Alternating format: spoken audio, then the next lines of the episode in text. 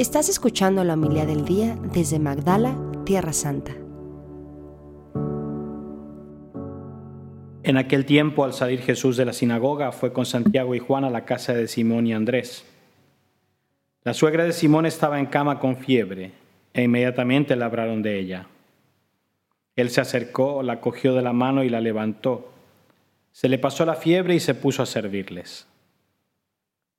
Al anochecer, cuando se puso el sol, le llevaron todos los enfermos y endemoniados. La población entera se agolpaba a la puerta. Curó a muchos enfermos de diversos males y expulsó a muchos demonios, y como los demonios lo conocían, no les permitía hablar. Se levantó de madrugada cuando todavía estaba muy oscuro, se marchó a un lugar solitario y ahí se puso a orar. Simón y sus compañeros fueron en su busca y al encontrarlo le dijeron, Todo el mundo te busca. Él le respondió, Vamos a otra parte, a las aldeas cercanas, para predicar también allí, que para eso he salido. Así recorrió toda Galilea, predicando en sus sinagogas y expulsando los demonios. Palabra del Señor. Gloria a ti, Señor Jesús.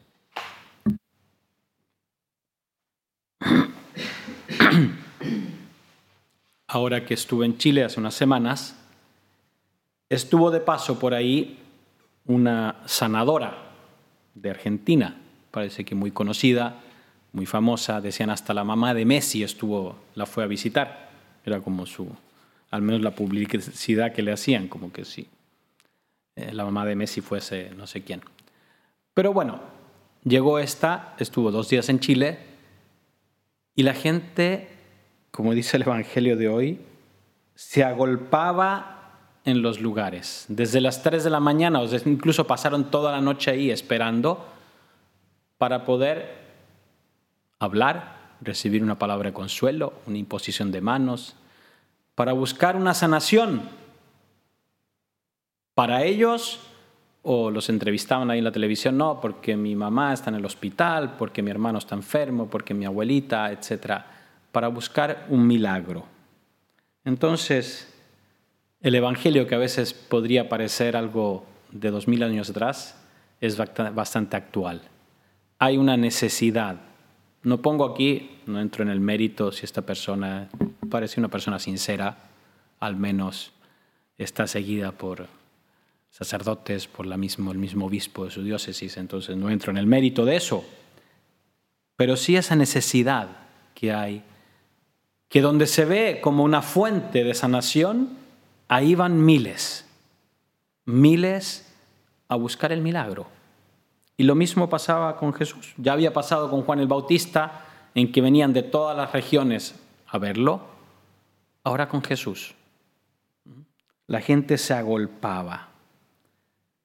Y yo pienso en esta gente que son como los que dice Job en la primera lectura. ¿Mm? Esa gente que para ellos la vida es una milicia. Es como la del jornalero, ¿no? Como la del esclavo. ¿Cuánta gente hay esclava de la enfermedad, del pecado, del demonio? Y va su vida así, como que es una noche continua. Y por eso quieren salir de esto. Imagínense, ahora es, digo, no es fácil, pero ver la guerra desde lejos, incluso acá, pero pónganse en las botas, en el uniforme de un soldado que está ahí, que llega la noche y no sabe si va a amanecer, que en cualquier momento una bala, un misil un ataque puede terminar con sus días. Y a veces la enfermedad, la soledad, no solo la enfermedad eh, física, sino también espiritual, tantas depresiones que hay, es así. Y donde vemos un punto de luz, corremos, corremos. Y Jesús quiere ser ese punto de luz, pero no solo en la parroquia a veces se insistía mucho. Cursos de sanación, cursos de,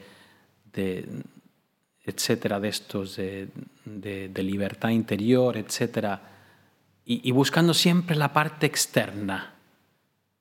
Que venga el Espíritu Santo, que venga un sanador, que venga quien sea con una varita mágica y me sane. Y Señor, sáname, Señor, sáname, Señor, sáname. Y a veces, que no digo que no, que hay que tener fe, hay que confiar en el Señor.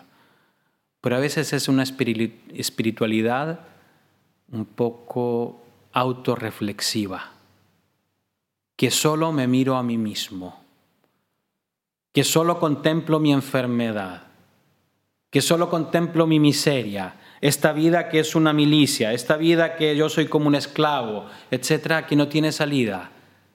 Y hago un curso de sanación y no me basta y voy detrás de otro. Y voy detrás del gurú que me ofrece quizá qué cosa. Porque eso estoy solo autocontemplándome. ¿Y qué es lo que hace Jesús? ¿Por qué Jesús da un milagro? Para que te pongas a servir, para que te pongas al servicio de los demás. El Evangelio tiene como tres actos. Primero está, bueno, la suegra de, de Pedro, estos enfermos que se agolpan y Jesús que sana. Segundo acto, Jesús que se va a rezar uno que tenga un carisma, que no lo niego, existen. El carisma de sanación existe desde el inicio de la iglesia. Pero que no reza, a mí a veces me dan pena las vidas cuando hacen películas de vidas de santo, porque es solo centrada en su actividad externa. Y rara vez muestran su vida de oración, su vida de unión con Dios. Una vocación, cualquiera que sea, que no esté precedida y no esté acompañada por momentos profundos de oración, yo no creo en esa vocación. Porque es solo una cuestión psicológica, un yo creer, o es un simplemente altruismo, quiero hacer el bien a los demás. El cristiano, tantas veces nos ha dicho el Papa Francisco, la iglesia no es una ONG de ayuda caridad altruista, es mucho más que eso. Y ahí está esa parte de oración, de encuentro profundo con Dios, para entender cuál es mi misión. Si Dios me da un don, cualquiera que sea, de sanar enfermos, de expulsar demonios, de predicar la palabra, etc., es la oración que me ayuda a entender por qué, Señor, a mí. Si recibí un don particular, una sanación, un milagro en mi vida, un milagro físico o espiritual, es la oración, entrar en comunión con Dios, que me va a hacer entender, Señor, ¿por qué? ¿Por qué a mí? Porque a veces el milagro, la oración, el por qué a mí y no al que estaba al lado, no tiene explicación. Y necesito ese encuentro con Dios. Y tercero, el tercer acto, vamos, me esperan. Cuando entendí cuando en la oración me doy cuenta lo que Dios ha hecho en mí, el trabajo que Dios ha hecho en mí, digo, esto no me lo puedo guardar. No es un don, privado, no es, como dice el Señor de los Anillos, my precious, mi precioso, que me lo guardo y no lo comparto con nadie. Jesús sale y nos manda también a nosotros, como a San Pablo. Ay de mí si no predico el Evangelio. Ay de mí si me quedo con el don de Dios para mí mismo me lo guardo. Hacerme todo a todos. Esclavo de todos para ganar los más posibles. Débil con los débiles. Todo para todos para ganar como sea algunos. Salir. Vamos.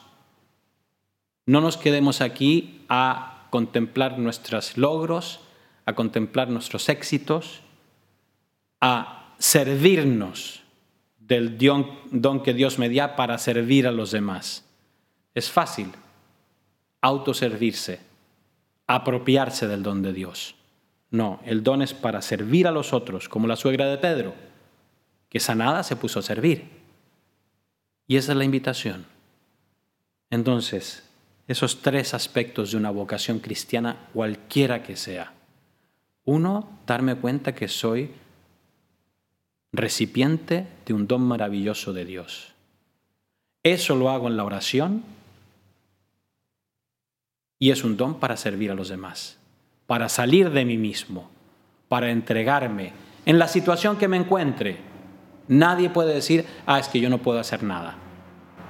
Una oración al menos la puedes hacer por los demás. Que mi oración también tenga ese sentido apostólico, evangélico, evangelizador. Y no rezar solo por mí mismo y por mis necesidades.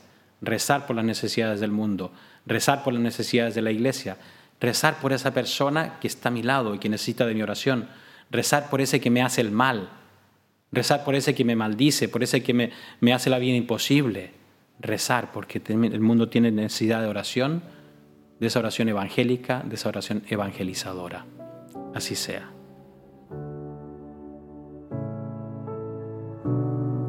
Muchas gracias por escucharnos. Si quieres conocer más acerca de Magdala, síguenos en YouTube y Facebook.